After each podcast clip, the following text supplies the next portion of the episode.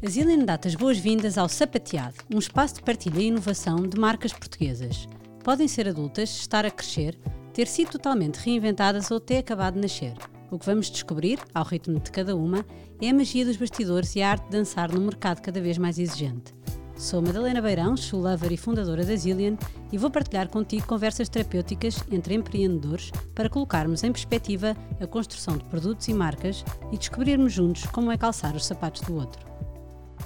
A minha convidada de hoje é Inês São Pedro, fundadora da Sampi, uma marca de cerâmica portuguesa, claro, uh, que tem uns toques muito especiais, já vamos saber tudo em detalhe. Bem-vinda, muito obrigada por estares aqui. Obrigada, eu. A tua formação é de design de interiores, mais especificamente light design, uma coisa tão importante É, para ambientes. Ahm, depois trabalhaste na Philip Morris em marketing, penso eu.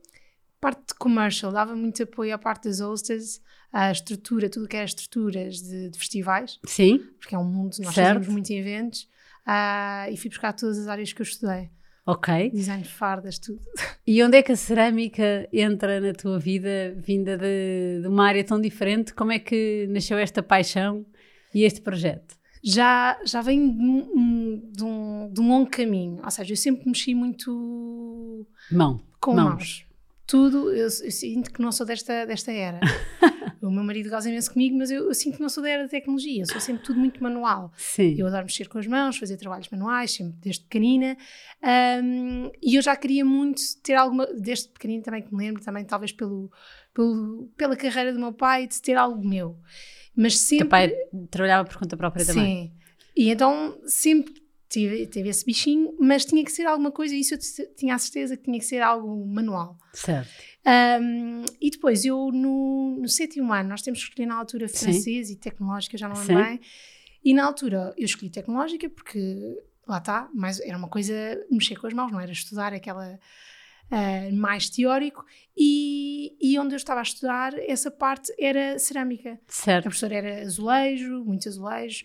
Ah, na altura era pintura de azulejos, fizemos algumas peças em cerâmica e aí começou o bichinho. Depois parei durante algum tempo, fui para o liceu, as coisas ficaram um bocadinho, depois quis seguir ciências, nada a ver, mas lá está, eu a meio do liceu já estava farta do teórico, voltei para artes, ah, lá está, o percurso foi muito longo, porque foi design de moda, depois acabei design Ah, de também moda. fizeste design de moda? Fiz design de moda Giro. três anos, depois fiz um ano zero em Londres, ah, mas sempre lá está, sempre trabalhos manuais, sempre a fazer eh, acontecer. E depois, entretanto, eu como estudei nas Caldas da Rainha, na ESAD, Sim. na faculdade, eh, é espetacular porque é um politécnico, então tínhamos muitas oficinas, tínhamos a oficina de cerâmicas, de madeiras, metais, e aí continua o bichinho, e, e as Caldas da Rainha é quase a capital da, da cerâmica, não é? É um mundo, como também Aveiro. E, e eu adoro cozinhar, adoro estar à mesa, e então começou o bichinho.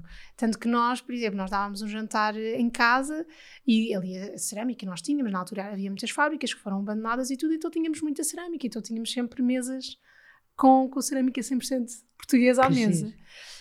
E, entretanto, depois, quando acabei o, o meu percurso como design, isto terminando a faculdade, fui para design de ambientes, o bichinho continuou a mexer e, e, e comecei a ter a certeza que fazia sentido ah, ter algo meu, mas algo para casa Ok. algo para, para tornar bonito o nosso espaço de vivência do dia a dia. E depois de Philip Morris, assim, uma grande volta, fui para Londres e em Londres começou a fazer muita confusão, ahm, porque tinha estado cá a viver uma vida inteira, já tinha lá estado a viver um ano, mas depois agora voltei. E entretanto, quando cheguei lá, fez muita confusão. Vamos, por exemplo, a um Selfridges, a um Liberty, e de repente temos Made in Portugal, tudo gigante, ahm, a dar imenso valor à cerâmica, calçado, vestuário. Mas porquê é que nós em Portugal não temos isso, não é? Exportamos Ah. tudo e, e cá não vivemos essa importância, não é? Completamente. Sim. E comecei até a ver entre os meus amigos e tudo que os meus amigos tinham em casa, nada é português. E isto não faz sentido nenhum quando nós temos produção, que somos dos melhores, Certo. produção cerâmica. E voltando a Portugal, eh, na altura gravidíssima, ah, eu nunca consegui estar parada, procura de trabalho foi o caos, vinha de uma realidade muito diferente e pensei, depois de alguns meses à procura de trabalho, eu pensei, não, acho que vou-me atirar de cabeça, é o momento. E, e, comecei, e aí já sabia a partida e já vinha muito com a ideia focada na cerâmica okay. e cerâmica para casa. E andei durante mais do que um ano a correr de norte a sul do país, várias fábricas, vários ceramistas, oleiros, para tentar perceber qual é que era o caminho que eu ia tomar na cerâmica. Até que encontrei uma fábrica que para mim fazia sentido pela questão de, da produção, de como é que era feita. Certo. E aí quis ficar quase um ano a tentar perceber quais todas as, eh, as, etapas e modo de produção dentro de fábrica. E como é que foi esse processo? Como é que foi esse, esse conhecer por dentro e porquê é que escolheste essa fábrica? Estavas a dizer que escolheste pela forma como produziam. Quais é que foram os fatores que te fizeram decidir ficar nessa fábrica? Uh, foram vários. Primeiro, pela questão também de, de, ser tão familiar. Sim. Apesar de ser uma dimensão muito grande, mas era familiar. E depois, por me terem também aberto as portas como abriram e deixaram-me conhecer os bastidores por completo. Porque eu queria sempre saber mais, ou seja, eu ia lá um dia, fazia uma questão e, e às tantas eu ainda hoje continuo a descobrir várias coisas na fábrica, vou, vou entrando e conhecendo. E porque para mim era muito importante, lá está, toda a parte de produção. E como uh, hoje em dia 90% da produção é exportação. Certo. E nos Estados Unidos, principalmente, são muito exigentes a uma série de certificados. E, e, essa fábrica, apesar de muita gente hoje em dia diz que tem certificado ou é sustentável, não, depois quando estamos no campo não, não é bem não isso é que bem acontece. Assim. acontece. E essa fábrica começou-me a chamar muita atenção por várias questões. Por exemplo, parte do packaging. Eram pioneiros completamente uh, tudo cartão. Uh, sendo só que a fita ainda era plástico e que aqui estou num processo de transição. de transição. Nós já usamos papel, mas eles ainda usam plástico, porque há coisas que ainda é difícil, não é? A cerâmica é, é um desafio nessa parte do packaging. Uh, e depois toda a parte, ou seja, começaram a querer evoluir também muito rápido. Desde as energias renováveis, a, a, limpeza de águas ao, ao, máximo para ir o mais limpas possível quando, quando são desperdiçadas, porque também conseguimos reutilizar muito dessa certo. água. A parte do, do próprio grês, com a pandemia, veio trazer uma coisa muito boa, ou seja, começámos a, a, a conseguir ter o grês local, ou seja, na, na própria fábrica é é extraído e feito o próprio grês, ou seja, se calhar 70, 60% da matéria-prima é completamente local e feita no local, porque também houve essa necessidade. Certo. A pandemia também trouxe coisas boas, ou seja, a fábrica estava a andar num ritmo muito acelerado e muito alinhada com tudo o que eu defendia, que eu queria, queria seguir e fazia-me sentido. Porque para vender algo, não é? Para ter um negócio, eu tenho que acreditar claro. na raiz, completamente. Sem dúvida, senão não faz sentido. Mas no fundo, essa tua necessidade de pôr a mão na massa, uh, como é que tu consegues no dia a dia uh, fazê-lo? Porque no fundo há peças que, que, é tudo feito pela fábrica ou há peças que são feitas por ti? Há peças agora feitas por mim. Uh, então, nós agora saiu há um mês e meio a coleção, finalmente, passado um ano e meio, de, de, foi, foi difícil, com a pandemia atrasou Já lá vamos, muito. já lá vamos, ao início. Agora, mas, mas foi, foi toda desenhada por mim, ou seja, eu desenho e junto da fábrica nós vamos, estando em laboratório, a desenvolver os vidrados e chegar àquele ponto que eu quero, as cores, as texturas, uh, e então é colocar a mão na massa de uma maneira diferente. Certo. É muita parte do design, não é? Eu desenho e vejo o produto final com, com a ajuda da parte de, da fábrica. Mas depois vou criando e agora finalmente que o negócio já está um bocadinho mais, uh, já um bocadinho estabilizar, estabilizar e, e, tomar já o seu caminho, uh, já consigo finalmente voltar a pôr nas mãos na massa e já estou a fazer as minhas peças.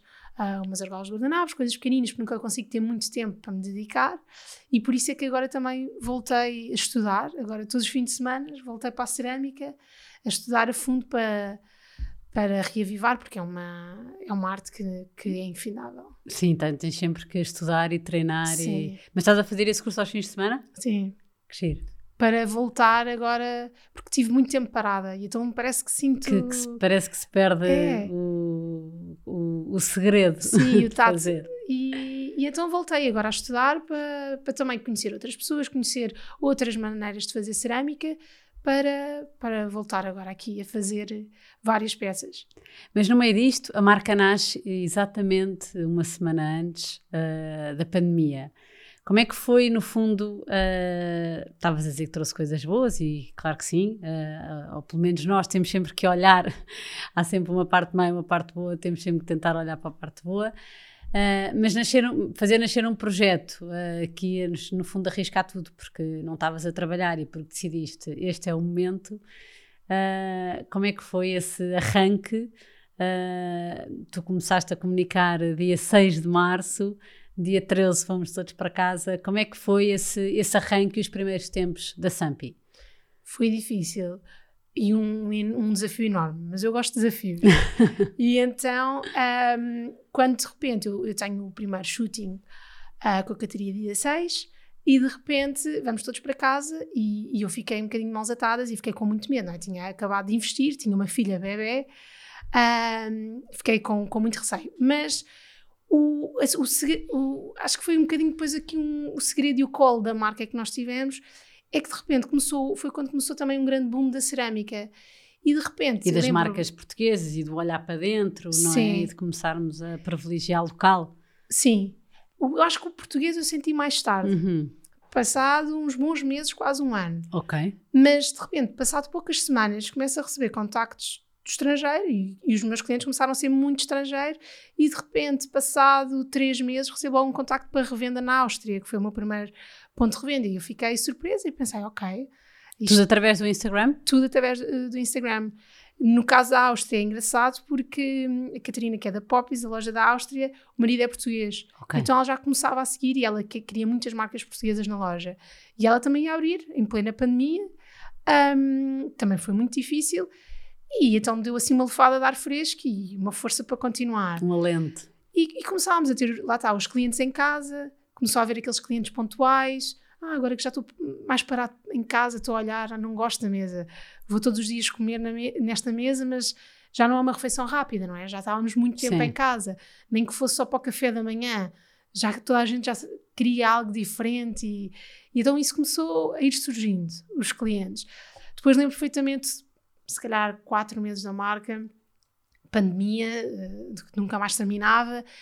Lembro de estar super desanimada, porque isto depois vai sendo altos e baixos, super desanimada e, e na altura uma pessoa que me marcou imenso e ainda hoje que deu-me imensa força foi a Joana, a Joana Inês da Violeta Cor-de-Rosa. Sim. De repente cai-me uma, uma encomenda no Instagram eu não acredito. Uh, será que é possível? Porque normalmente. e temos aquela. Não é? Às vezes ou influência, ou seja o que for. Ah, então, mas isto vai ser sempre em troca. Não, e a Joana gostava mesmo das peças e queria mesmo. E então, para mim, foi. Fiquei de coração cheio e, e isso de repente fez-me disparar e ganhei uma energia e uma força interior enorme. E depois comecei ainda a publicar mais, comecei a acreditar em mercados digitais, fiz uns diretos por piada que tinha muita vergonha do outro lado, então também começaram e acabaram. Uh, mas foi bom porque também queria dar a conhecer a cara à marca. Certo. Porque eu, eh, isso foi a maneira que eu arranjei, quando estávamos muito fechados, tentar fazer chegar a marca mais perto ao cliente, porque eu sou zero tecnologia. E então fazia-me confusão, porque, por exemplo, eu nunca iria comprar, e eu contra mim falo, eu nunca iria comprar cerâmica online sem conhecer a marca. E, e, foi muito giro, porque há muitos clientes que compram uma peça e depois vêm comprar mais. Sim, é super engraçado. Numa semana compram uma peça, passado duas semanas estou a comprar o serviço completo, porque chegou a casa, tocaram, experimentaram e confiaram. E, e, então depois foi, foi a maneira que eu fui encontrando estar perto, mostrar as peças, as pessoas iam fazendo imensas perguntas e, e fomos nos adaptando. E passaram dois anos, vamos a cam anos. caminhar para o terceiro, e de repente passaste do, do digital para o físico. Uh, já estás em, presente em vários espaços, abriste uma loja própria. Como é que foi esse passo e essa decisão? E, então, eu tinha primeiro, tive um, um, showroom que era por marcação. Ok. Só que já estava a ser, as pessoas, muitas pessoas, por exemplo, chegou a acontecer, e era, o showroom era debaixo da minha casa, chegou a acontecer, aparecerem ao fim de semana, porque pensavam que estava aberto. E então estava a começar a haver muito essa procura. Uh, ou sempre, ah, mas não vai este horário. Às vezes estava a receber, por exemplo, às nove e tal da noite. E debaixo de casa é difícil, certo, não é? é difícil gerir. gerir. E eu sou um bocadinho dependente de trabalho. E então, na altura, calhou com a transição que nós íamos sair daquela casa e então comecei a ver espaços. E uma cliente minha, por acaso, falou no espaço de Monte Estoril. Fui ver, eu adoro Monte Estoril, sou suspeita, mas aquela zona aqui desta zona de Estoril é das minhas preferidas. E achei o espaço super interessante e então decidi um, fazia todo o sentido. Tinha porta para a rua, tinha uma montra e, e, era a transição que era, que era necessária para os clientes. E abrimos o espaço físico, apesar de já termos muitos pontos de, de, de revenda. Venda, de revenda. Sim, em Lisboa nós já temos cinco no total e depois fora do país. E, esse, e, e, fora do país continua, continua a crescer? É sempre vindo por Instagram ou já há uma, já há uma procura, no fundo, tua e, e, da marca à procura do tipo de lojas que, que te identificas? Isso é interessante porque até agora, este ano é o ano que eu e o Gabriel que trabalha comigo, nós estamos sempre, então olha, agora vamos seguir esta lista e vamos seguir este caminho. Só que não dá, nós ainda somos, somos muito, somos os dois, não é? Apesar de termos depois subcontratados por fora, mas uh, então nunca conseguimos chegar e é ótimo por um lado porque até agora tem, tem, tem sempre, sempre chegado os clientes. Chegado até nós. Instagram e agora já é muito direto do, do, para o e-mail. Por exemplo, agora há umas semanas, tive esta semana reunião que, por exemplo, foram à nossa pop-up na Comporta, viram, adoraram, querem fazer a nossa revenda. Uh, outros clientes, por exemplo, também já viram noutros pontos de revenda, ou que de repente viram, um, por acaso, interessante, um, um cliente que veio, que acabou por visitar o Stylist Market e então também quer a revenda, então eles vão, eh, estão a acabar por chegar de pontos muito diferentes agora, não só Instagram. Mas a Comporta como é que nasceu? No fundo foi para ir para um target turista e um target estrangeiro ou, ou, era mais um ponto de venda em Portugal e, e, não, não estava propriamente com esse foco? Não, a Comporta é agora só durante três meses. Certo, no verão. E, e achei interessante, na altura eu estou a dividir o espaço com a Palace. Sim. E a Palace tinha um espaço e disse: Olha, Inês, queres dividir? E eu, olha, acho, acho que é o momento, acho que sim, porque mais de 80% dos nossos clientes são estrangeiros. Ok. E ah, muitos... ok, essa já, é, essa já é uma realidade que é, se mantém. É uma realidade, e, sim. E é online, porque nas lojas físicas não tanto, deduzo. Sim, também. Também? Ok. Por exemplo, na nossa loja, no Monte Estoril, nós somos capazes de estar uma semana inteira sem falar português. Que Há muitos estrangeiros a viver ali. Sim. Ou que vêm os amigos visitar, ou como temos um hostel uh, no cimo da rua, que é diferente, faz retiros de yoga e tudo mais. Sim eles já nos direcionam, por exemplo, às vezes perguntam, ah, eu quero ver alguma coisa, por exemplo, os workshops que costumamos ter na loja. Já tinha perguntado, ah, estão, estão ali na loja. Na loja Sampi pode ir lá abaixo, é super giro, é diferente, e então levam muitos os souvenirs para casa uh, e passam por lá. E então a comporta lá é um bocadinho... Fica ali o foco dos nossos clientes. Mesmo para além dos estrangeiros que não vivem cá, e dos estrangeiros que cá vivem, que muitos só estão a comprar casa também, uma segunda casa lá, uhum. ou acabam por ir também muito de, de férias. E, e, pensei que era um ponto que seria importante, até pelo como a comporta está a ficar. Certo. Isto já a pensar a nível de projeto Sem dúvida. que está a acontecer, por exemplo, para restaurantes, dar a conhecer a marca e ir, ir espalhando a semente, como eu gosto de dizer. Exatamente, para recolher frutos mais à frente. Então, mas começou em junho, não foi? Sim, dia 10 está a correr bem? Calminho, muito calminho. É difícil, parte de gestão de pessoas também é muito, muito complicado. Difícil. A parte de pessoas é, é muito. o nosso maior desafio, eu acho. É, é um desafio muito, muito grande. Mas agora já está a começar a mexer. Também teve ali uma altura mais calma, não é?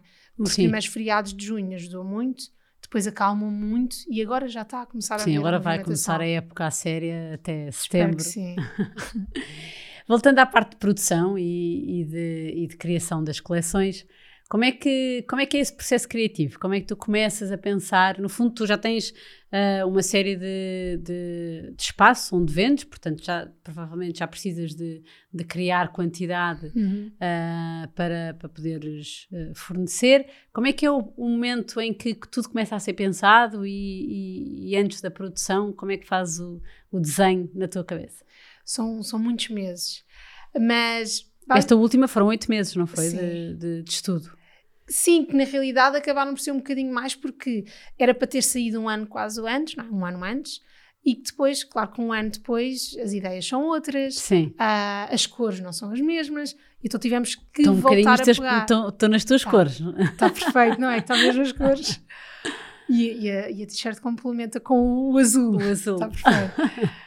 mas, mas, por exemplo, esta primeira coleção eu, eu queria ter eh, três coisas muito em mente, que é, lá está, as cores, queriam que fosse, queria que fosse a base, cores muito neutras para serem temporais, porque certo. um dos focos da CNPI é não ser aquele consumo extremo. Certo. Ou seja, todas as peças por serem possíveis combinações uh, infinitas. Poder, poder, combinar tudo, independentemente de ser daquele, daquela coleção ou não, não é? Exatamente. Ou até mesmo com várias coisas que o cliente tem em casa. Certo. Podermos conjugar o máximo possível. Uh, então, um dos focos seria as cores. Eu já sabia no início que eu quero aqueles tons. E todas as coleções que nós teremos vai ser sempre assim. Vai ter sempre uma base neutra e depois, claro, que podemos ter ali uma cor mais wow, que vai fazer ali um bocadinho a, a ponte. Uh, depois, a forma, ao contrário de que há muitos anos, eu, quando comecei hum, nas artes ou a fazer tudo, eu era sempre muito geométrica, tinha que estar, tinha que estar tudo muito alinhado, quadrados, tudo muito, muito geométrico. E de repente é muito tudo engraçado. Tudo alinhado, tinha tudo que estar alinhado. Sim. Na cerâmica, a nível de exposição, tem que estar assim. Mas a nível de formas, para mim comecei a ficar muito, acho muito mais interessante cada vez ser mais orgânico. Um, e então queria que fosse uma forma orgânica, o mais natural possível e para conhecermos o material da melhor, da forma mais, Poder mais natural. potenciar o material da melhor forma, não é? Exatamente. Tirar o melhor que ele pode dar. E dar-lhe a, a, quase a expressão natural. Não ser, Sim. não o manipular certo. de uma forma que não, que não é o natural do, do material. Um, este foi, estes foram os dois primeiros focos. E depois o terceiro era, foi escolher a minha textura preferida, que é a textura foi de, de um dos best-sellers, mas que para mim é a minha preferida, que eu chamo a Turtle, que faz um, Adoro, um efeitozinho, não sei porque sempre me fez lembrar a carapaça de uma tartaruga. E então, Mas em ponto pequenino. Em ponto pequenino. e então acabei por escolher e depois foi aqui um jogo de cores. O terracota tinha que estar presente porque era a, a cor do, do, logo da S&P, a cor mãe, uh, e que era da terra. Para associar quase ao barro, o, o quase que toda a gente conhece, o barro vermelho, que parece que associam sempre, não é? Sim. E, e depois o azul, porque era a cor deste ano, e também é uma das cores da Sunpea e, e foi engraçado porque as cores todas que saíram da nova coleção é, se nós olharmos por exemplo para um, para um logo da Sunpea, é as cores da, da Sunpea e, e agora, as próximas coleções que já estão também a ser preparadas uh, vai continuar sempre na mesma base, mas depois com cores sempre que vão fazendo sempre a diferença de, de ano para ano, porque eu não gosto de chamar estação para estação, que nós não queremos... Mas é para inserir novidade sim, também. irmos é inserir é? novidades, é? sim. Mas agora, mas, mas, hoje está estruturado de que forma? No fundo é uma coleção anual, é uma, tens duas coleções por ano, como é que... A ideia será sempre uma anual, uhum. mas que vão vir, vão vir pontualmente um, complementos para okay. essa coleção. Uh, agora em agosto, muito brevemente, sai um... Reaproveitando algo que nós temos dos copinhos, posso fazer assim um spoiler, dos copinhos de café que nós temos, Sim. vai nascer um novo produto. Muito bem. Hum o, o pote para o açúcar? Não. Não, isso é muito pequenino. Com, okay. Vai ser com, uma, com uma, uma marca amiga da marca. Sim. Uh, que somos muito amigos. Isto começou tudo através, porque é engraçado também, que os negócios às vezes vão surgindo claro. amigos. E já era uma ideia que tínhamos há mais de dois anos e queríamos muito trabalhar em conjunto e fazer. E agora finalmente vai, vai, acontecer. vai sair do papel. Para, para, para a realidade. Sim. Uh, vocês têm marcas amigas no site, a Bicla, Casa Boêmia, Casa Arco. Eh, qual é que é a relação? São espaços onde vocês estão presentes? São marcas que fazem uh, trabalhos em conjunto? O que é que são essas amigas da marca? Sim, estas amigas são literalmente mesmo amigas, amigas. da marca. E há mais. amigas da Inês e depois amigas da Sanpi. É, muitas começaram amigas da Sanpi, depois acabaram hum. por ficar amigas de Inês também, não é? Sim. Mas, por exemplo, a Casa Arco é da, é da Catarina Aguilar, uma das minhas melhores amigas, arquiteta, que ainda a casa estava em construção, eu já sabia que ia ser espetacular, porque tudo que ela faz é espetacular, e, e foi o segundo shooting da, da Sanpi, okay. e eu disse logo, Catarina, quando a casa terminar, por favor, deixa-me fotografar, tem que ser. E foi da ação mais, mais incrível de sempre, para mim é das minhas preferidas, e que foi um enorme sucesso, porque depois também a Casa Arco virou um sucesso, porque toda a gente começou a fazer shooting na Casa Arco, apesar de ser uma casa particular. Sim, sim. E, e, então acabou por ficar muito a amiga da marca, porque muitos shootinhos acabámos por fazer outros shootinhos lá e, e, e, era, era mesmo, aquilo era a casa da marca, porque era a imagem de marca da Sanpi que se enquadrava perfeitamente. Depois a Casa Boémia uh, são velas um, e a Casa Boémia, um, basicamente eles, a Cátia e o Aureliano compraram os meus copos num ponto de revenda, na Baú, em Campo Torique, e adoraram os copos de café e disseram logo, Inês, ai, queremos fazer velas com os teus copos. E começámos a, a, ficar, porque criou-se aqui uma química muito engraçada, entre os três ficámos super amigos, mas nunca, nunca passámos do papel, na altura não tinha quantidades suficientes e fomos sempre ficando com, com aquele bichinho e acabámos de ficar a fazer muitas coisas.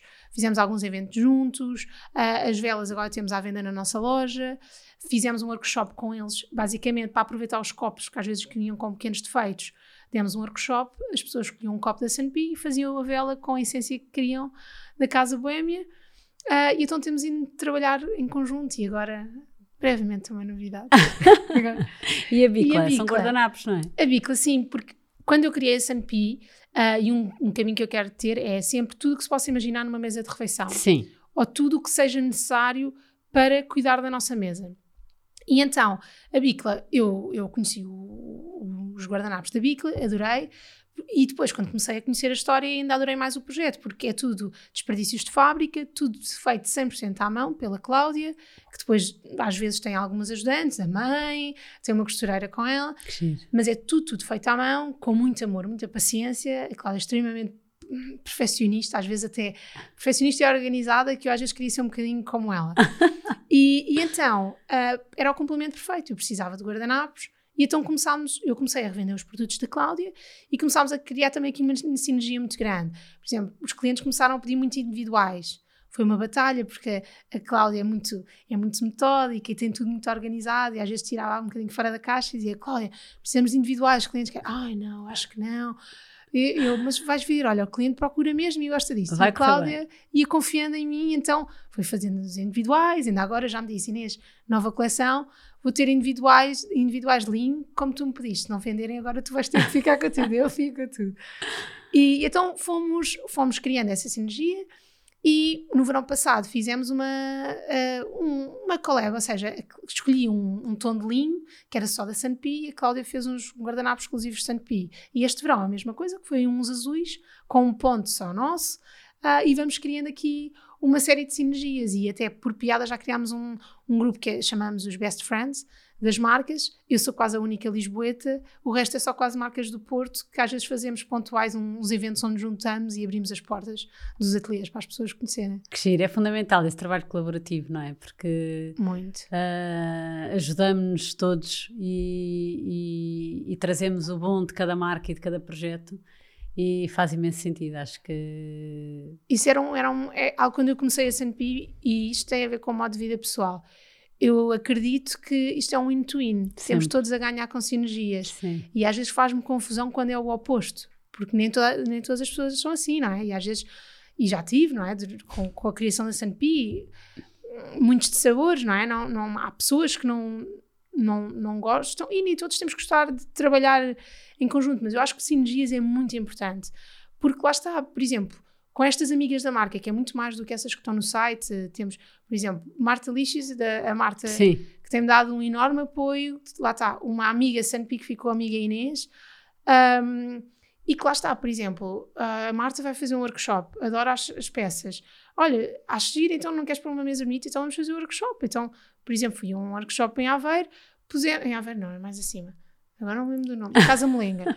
e então levei as peças, colocámos as peças, mas, mas nisto é muito natural, não é Sim. nunca na, na expectativa, ou muita gente às vezes pensava, ah, mas como é que chegaste aqui? Ou tiveste esta entrevista, ah, tu pagaste, fizeste. Não, porque foi surgindo, Sim. fomos conversando todos e fomos, fomos nos construindo uns aos outros. Por exemplo, às vezes, agora estou, por exemplo, com a DHL, porque o shipping é um mundo, só que somos marcas pequenas, então Certo. a nível do shipping é muito caro. Então comecei agora a trabalhar com a DHL e estamos a criar um- uma conta em conjunto para todos beneficiarmos. boa. Somos todos Claro, parceiros. faz todo sentido. E então vamos nos ajudando. E Por temos exemplo, todos mais ou menos as mesmas dores, portanto, se formos todos partilhando, não é? Vocês estão todos numa fase, É. eh, num estágio de vida de- das marcas muito semelhantes, sofrem as mesmas, as mesmas necessidades e problemas Exatamente. e, portanto, todos juntos resolvem de uma forma. faz todo sentido. E Ah, mesmo as revendas, tem sido sim. engraçado, porque eu tenho uma. Lá está, como eu, voltando, que eu sou zero tecnologia, quando me pedem uma revenda, eu tenho que ter sempre uma videochamada, eu preciso ver a outra cara Sim, e quer conhecer o projeto para, para perceber se faz sentido. claro. Porque só a linha marca, ah, isto claro que tem sido estratégia, mas só a linha marca as passos que faz sentido, a filosofias de trabalho que, que, que encaixem Certo. com a SNP.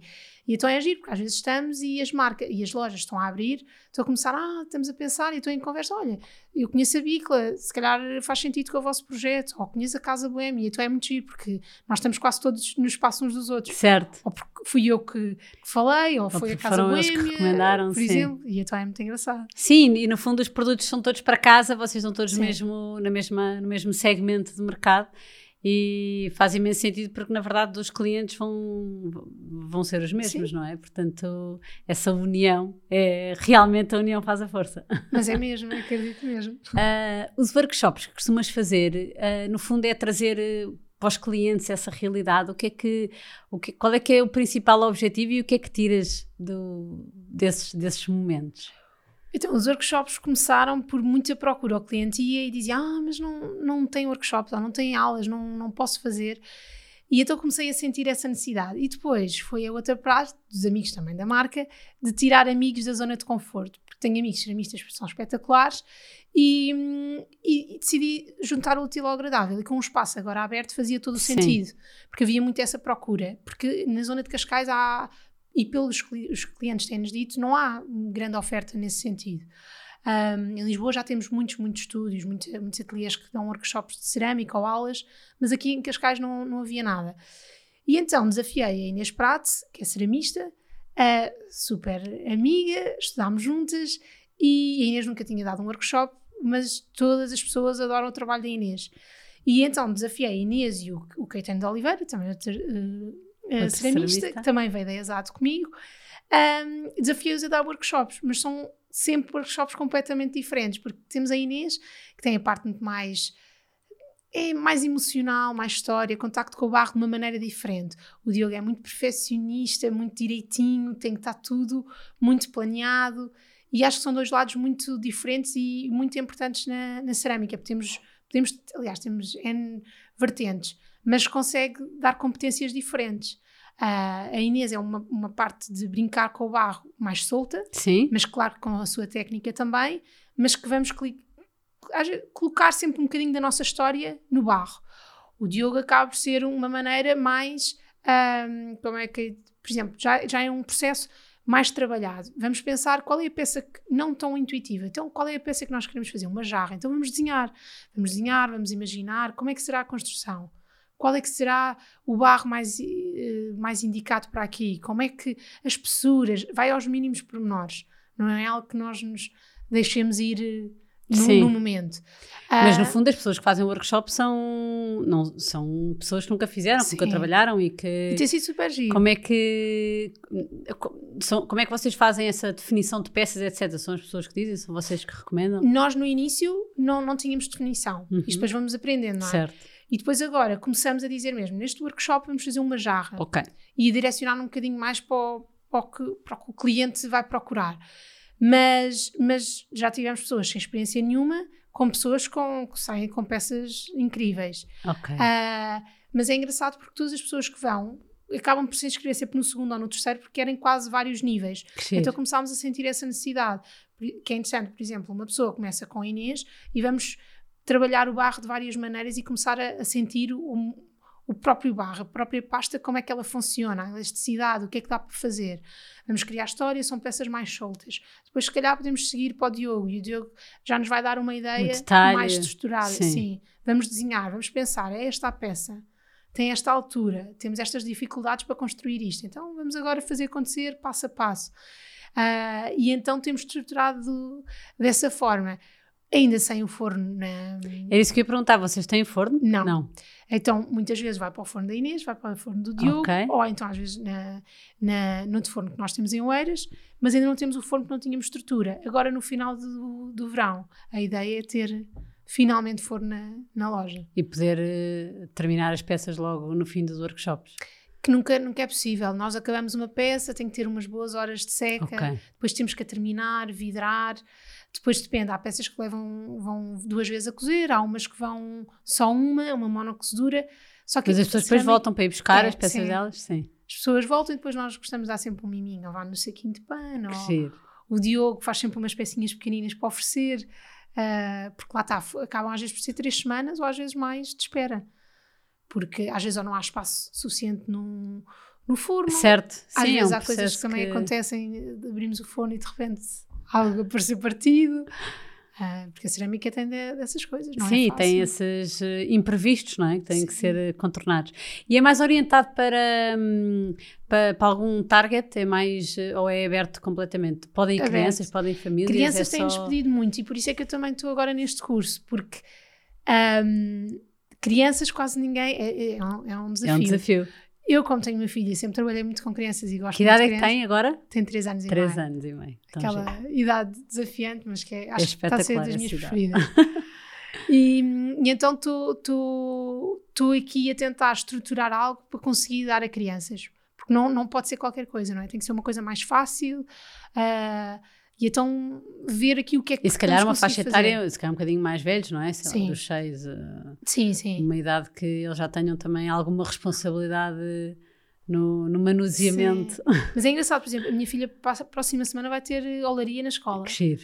E, e entretanto eu vou querer, vou fazer de cobaias aos amigos e vamos Claro. fazer um mini cursinho para, para eles conseguir, conseguirem ter o contacto e para eu também perceber com as diferentes As idades quais é que são as limitações que eles vão ter.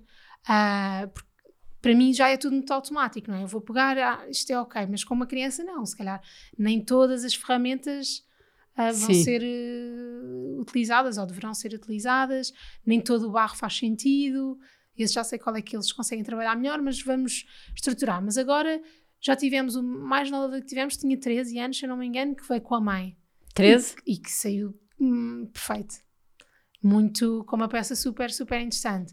Porque isto depois depende, não é? Há crianças que calhar muito pequeninas que já têm um contacto manual completamente diferente. de se tem a ver com a sensibilidade deles também, Sim. não é? O que é que se estão mais eh, orientados ou não para, Sim, para essa sim. parte criativa. O que é que quer dizer Sunpi? Toda a gente pergunta, faz essa pergunta. Sanpi é, é Tem um bocado Inês e um bocado de São Pedro, não? Sim, é São Pedro, é o São Pedro. Porque andei à procura de nomes, Sim. muitos nomes. Mas eu queria também que fosse um nome que. Isto já com um bocadinho com o bichinho de querer ir fora, Certo, além fronteiras, que soasse bem em quase todas as línguas. E andei a pensar e nenhum nome soava bem. E eu sou São, eh, São Pedro e muitas amigas chamam uh, Peter, Sanpi, uh, Pi. E eu pensei, Sanpi, por que não? E houve um dia que saiu e ficou a Sanpi. E até agora está a correr lindamente. Mas há imensa gente que pensa que vem do japonês. Porque, e efetivamente é um nome japonês que só descobri mais tarde. Ah, é? E o que é que quer dizer? Uh, não é o mesmo nome. Ah, é um nome, um nome próprio. pessoal, sim, Sim. pessoal, sim próprio. Que engraçado. E, sei que também há um hotel Sanpi em Itália, ah, mas sei a Sanpi. É muito giro o nome e fica, fica na cabeça, não é? É, um- Sim. é curto ah, e tem uma fonética boa. Acho que foi Foi bem uma jogado. boa, uma boa aposta. Não, e a malcunha tua tem mais graça, não é? Ainda mais. Sim, apesar de quando me perguntam, eu fico sempre envergonhada assim, bem, não é assim uma história de. Não, é a tua história, tem imensa graça, desculpa. em termos de desafios, o que é que tu achas que neste processo todo, à parte de teres nascido numa pandemia e essa parte não vale, ah, quais é que tu sentes que são os maiores desafios para começar um projeto? Um, bem, isso é uma pergunta complexa. Desafio, é- primeiro é, é passarmos a barreira do medo Sim. também, porque há muito receio, não é? Vamos, ainda por cima, se formos a 100% como eu fui, com uma filha bebê, vamos a medo. Ah, depois, lá está, é uma, se estamos a criar algo, algo novo, ah, não sabemos, não sabemos, ainda não sabemos o nosso cliente, nós sabemos onde é que queremos chegar, sabemos qual é o nosso cliente tipo, mas nós não sabemos como é que vamos lá chegar e isto tem sido uma aprendizagem, o cliente tem mudado ao longo dos tempos. Ah, mas eu acho que é atravessar a barreira do medo, ah, depois as dificuldades, acho que quando queremos uma marca ou uma empresa, acho que nos falta muita informação. Certo. Muita, muita. E acho que devia haver alguma, alguma plataforma, mesmo quando nós estamos no, estamos no dia a criar a marca, que no dia que estamos a, a deixar tudo nas finanças, tudo direitinho, nos digam: olha, está aqui, por exemplo, este blocozinho e estão aqui os pontos importantes que vocês devem de seguir. E nós, depois, cada um trabalha, faz o seu trabalho de casa, mas ter alguma Estrutura, não Alguma é? Um estrutura. acompanhamento. ah, acho que esse foi também um desafio muito grande. Que há sempre novidades a surgirem que ah, agora temos que tratar disto porque isto é novo e, e, e depois também, e, e por isso o Gabriel é fundamental para trabalhar comigo, toda a parte de redes sociais, que eu sou zero. E hoje em dia eh, as redes sociais têm é um foco super É importante. a montra, não é? É completamente. E a relação com, com, a, com a tua comunidade e a forma de tu Sim. poderes comunicar. Ahm, eu acho que Mas se tivesses que deixar um conselho a quem vai começar um projeto novo, que conselho deixarias? muita persistência, resiliência, paciência, muita paciência, muita paciência e, e não pode ir. E eu acho que. E uma, e uma coisa que eu tenho seguido sempre no negócio, por acaso não falei, isso é, isto depois depende de pessoa para pessoa, mas é a intuição. Acho que Sim. nós. Eu, como tinha sempre o bichinho, queria um negócio meu. Uh, e, tenho, e tens isso desde sempre? Sim, mas desde pequenina. Que cheiro. Comecei a querer uma florista, queria ser florista, ah, sei lá, já quis ser uma papelaria, porque eu adoro as canetinhas, os bloquinhos, Sim. as cartolinas, tudo e mais alguma coisa. Um, mas, mas a parte da intuição, eu sempre fui muito pela intuição, até mesmo, por exemplo, as lojas onde eu faço as revendas. Eu tenho, eu tenho que sentir, uh, porque eu sou muito humana nessa parte, preciso muito do contacto humano, então eu tenho que sentir que há ali uma conexão, tem que haver alguma coisa. Ou, ou, e já aconteceu, há coisas que eu estou a sentir que não, que não vai correr bem. Não estou com o feeling, ou Gabriel às vezes resta comigo, ou por exemplo, às vezes no shooting, eu sou às vezes um bocadinho chata em algumas coisas, sou um bocadinho também perfeccionista e não, não eu acho que não vai funcionar assim. Uh, ou, te, ou, por exemplo, a mesma maneira como comunicamos, eu acho temos que falar assim com o cliente, vamos falar desta maneira, ou vamos nos apresentar desta maneira, porque é como tu é, sentes. É como eu sinto. Tem que ser muito transparente e tem que ter o feeling que estou confortável. Que às vezes também é importante sairmos da zona de conforto, não é? Daquela bolha. Sim. Mas, mas tem que. Tem que dizer sim, qualquer sim, coisa. E o que é que são os próximos passos da marca? Para onde é que nos vão levar os sapatos da Sampi? Os sapatos da Sampi, vou seguir as pegadas. As pegadas da Sampi, uh, sem dúvida que eu quero continuar a espalhar a semente lá fora. Sim. Porque infelizmente ainda continua a ser muito valorizado lá fora o que se faz cá dentro. Certo. Mas cá dentro também é muito importante. As pegadas, eu quero que as pegadas vão até ao norte, uh, é muito importante, porque temos muitos clientes no Porto. Uh, e a pegada maior é cada vez começar a trazer mais coisas para a mesa. Uh, vamos trazer os novos, os novos produtos, nem todos este ano ainda, mas para o próximo ano acho que vai ser o ano de viragem com um acréscimo de novos produtos uh, e tudo sempre, sempre virado para, para a mesa. E a lógica é sempre, o conceito é poder tornar esse tempo o maior possível e de bem-estar e de beleza à mesa. Exatamente. Esse hábito é um hábito muito português, não é? Esse, esse estar à mesa. Uh, como é que é vivido com os clientes estrangeiros? É super engraçado. Por exemplo, os clientes estrangeiros, os clientes uh, alemães, por exemplo, a mesa tem que ser toda colorida, é uma peça de cada cor, Sim. que é o contrário de cá. Não há match. Não há match. e, por exemplo, uma jarra pode servir para o jarro da água. Sim. Que estão sempre um bocadinho fora da caixa. E então tem sido muito engraçado ver as mesas diferentes Sim. que se colocam nos vários pontos do, do globo. É muito engraçado. Porque eu sei identificar exatamente. Por exemplo, eu tenho uma cliente alemã, por agora, só agora que é tudo branco. É muito aquele look escandinavo, muito, tudo muito branco. Pode ser texturas e formas diferentes, mas tudo branco. Certo. Mas o típico cliente alemão é uma peça de cada cor, texturas diferentes e querem muita cor. Um, mas são mesas muito, muito, muito diferentes. Mas é engraçado porque cada, e com mesmo com a pandemia, as pessoas estão a dar à, à mesa um valor completamente sim, diferente. Sim. E, e, e, é, e o desconfigurar de uma mesa, de conseguir com as mesmas peças criar N mesas diferentes, porque, por exemplo, um prato principal com uma bowl, de repente pode ser a bowl de comer a sopa aos cereais e o prato principal, mas ao mesmo tempo pegamos nesse prato, como é o da nova coleção, pomos a bowl e de repente podemos ter os natos cá fora, com o guacamole ali e de repente temos uma peça nova. E, esse, e essas dicas tu passas para os clientes, essas Sempre. dicas de como uh, desconstruir a mesa, como estavas a dizer, e repensar novas formas? Esse é um bocadinho, às vezes, o nosso, o nosso cunho da marca, por assim Sim. dizer. Eu tento, quando às vezes os clientes estão muito na dúvida, ah, não sei o que é que leva, ah, mas gosto muito disto. E o que eu digo sempre é: o cliente tem que olhar para a mesa e imaginá-la com comida, porque olhando para um prato sem certo. comida é completamente diferente. Certo. Depois, muitas pessoas compram o set e, e imaginam o set com as camadas todas, não é? Só que é o que eu digo, nós normalmente nós temos uma mesa assim, se calhar no Natal. Certo. Para estar toda bonita para receber a família. Mas na realidade, no dia a dia, dia, -dia não e é mesmo no acontece. Natal, se calhar a sopa já ou vem servida ou não, não temos a mesa completa. Um, e então eu tento sempre que o cliente desconstrua a ideia que vai e começa a olhar para a peça e começa a gostar das peças em separado e não num todo. E depois, por exemplo, às vezes, ah, porque eu preciso também de travessas, preciso de. E as pessoas vêm às vezes num consumo extremo. E Claro que muitas vezes, muita, principalmente amigos meus dizem, então, mas então assim não sabes vender, então isto é o teu negócio, então tu estás a dizer para a pessoa não comprar. Não, eu quero é porque, mas quer que a pessoa Queres aconselhar e valores. que a pessoa se sinta bem com, com a Sim, escolha que e tem a ver com os valores da marca. Eu quero um consumo consciente. Faz sentido, por exemplo, e é uma coisa engraçada, eu tenho clientes, aquelas clientes, ah, se calhar uma faixa etária mais, mais, mais, ah, Alta um mais bocadinho. alta, que vem, que vem engraçado, que é, ah, eu tenho este serviço, é de família, eu adoro, mas partiu o prato principal e agora, mas eu não, não queria nada, e às vezes pedem, não consegue fazer um prato igual. E eu penso, então, olha, mas pode trazer algo se calhar mais moderno uma, e intemporal, e, e se conjugarmos, porque eu acho que fica super giro misturar texturas e formatos. Sim. E então é engraçado, porque há clientes que já aconteceu, têm, ficam com os pratos de sobremesa de família que são pintados à mão e às vezes em porcelana, com um prato de grês completamente diferente. E estamos a reaproveitar. Certo. E depois é tal questão, é pegar na- na- no que nós temos e tentar eh, fazer uma nova mesa um, e acrescentar os, os extras, as travessas, as bolos para servir, por exemplo, o arroz, pode ser perfeitamente a bolo do- da sopa. Sim. Porque às vezes nós não pensamos nisso. E aliás, eu no início também não pensava. Só que depois, com muitas combinações, Certo. a ir mexendo e olhando para as peças de outra maneira, ah, é um mundo.